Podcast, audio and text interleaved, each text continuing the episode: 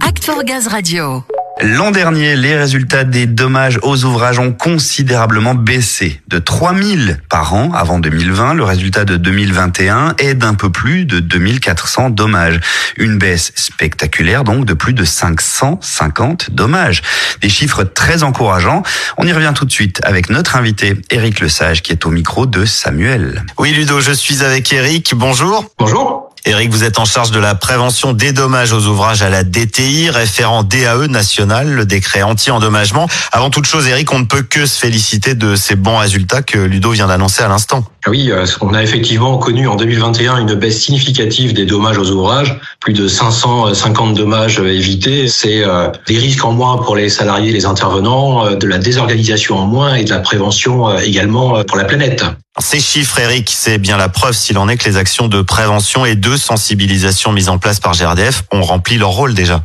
Oui, c'est un travail de longue haleine, mais on a, suite à l'année, on a tous connu 2020, trois grands axes qui expliquent un peu cette baisse. Premièrement, les actions fortes de GRDF. On est euh, l'acteur le plus engagé euh, et nos collègues font énormément de visites de chantier par nos techniciens. On a des gens très engagés en matière de sensibilisation à la prévention vers les entreprises. On a une montée également euh, des rencontres avec les entreprises. On est des spécialistes pour animer des rencontres avec les collectivités locales qui sont très appréciées et remarquées. Donc GRDF est un leader. Deuxièmement, on a constaté une meilleure mise en œuvre globale de la réglementation. Parfois, il faut du temps pour que les actions se mettent en place et on a des meilleurs marquages dans les rues, euh, un usage plus fréquent de camions respirateurs, euh, donc des entreprises des responsables de projets un peu plus engagés. Ça contribue également à ces résultats. Et puis enfin, peut-être une évolution que l'on a du mal à mesurer, mais dans la nature des chantiers des collectivités territoriales, puisque c'est là où on a le plus grand gain en matière de dommages ouvrages. Donc on observe peut-être une baisse ou un changement de la nature de la commande publique, même si le nombre de déclarations reste élevé. Donc euh, action de GRDF, une meilleure mise en œuvre de la réglementation et euh, une baisse certainement dans la nature ou un changement dans la nature des chantiers des collectivités. Alors ces c'est un très bon point évidemment. Maintenant, on sait que par sa nature, le domaine des DO pousse à une vigilance de chaque instant. On ne peut jamais se reposer sur ses lauriers. Il y a encore des points à améliorer selon vous? Alors c'est exact. En matière de prévention, il faut toujours répéter, rabâcher. Euh, les acteurs changent, mais oui, on a également euh, un suivi particulier sur les dommages sous la maîtrise d'ouvrage de GRDF, et ceux-ci ont augmenté en 2021. Certes, parce que nous avons mené plus de travaux, plus d'activités, euh, des raccordements, des renouvellements de fonds, mais c'est un acte que l'on doit mieux maîtriser, mieux anticiper les risques avec nos partenaires travaux. Et pour cela et d'autres types d'ouvrages, des outils ont été mis en place, des outils innovants.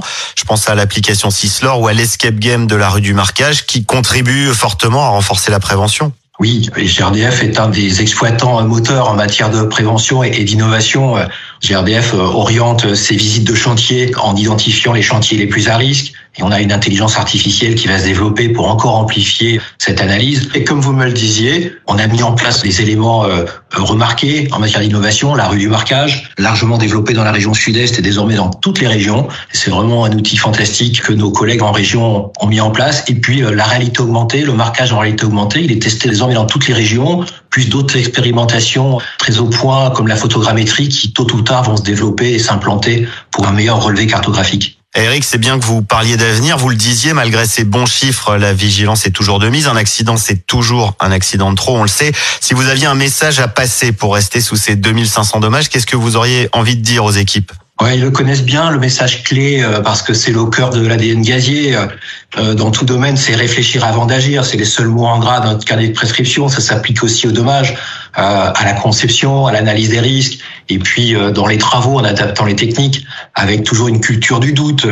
Quand je réfléchis, euh, je peux faire un point d'arrêt, euh, je me renseigne, rester durablement sous les 2500 dommages par an avec fuite, ça serait un objectif déjà très ambitieux. Sur aujourd'hui 1000 chantiers, 997 se déroulent sans dommages. Donc oublions pas que les travaux sans dommages c'est une chose, mais derrière la vie et la survie des ouvrages que l'on construit, la sécurité ultérieure c'est euh, des réseaux conformes premièrement, et puis un relevé cartographique fidèle et précis. Très bien, le message est passé. On félicite évidemment le travail de chacun pour ces bons résultats et on encourage les équipes à poursuivre encore en ce sens en ce début d'année. Merci Eric Le Sage. Merci, merci à tous les gaziers de GRDF. Et un grand bravo aux équipes.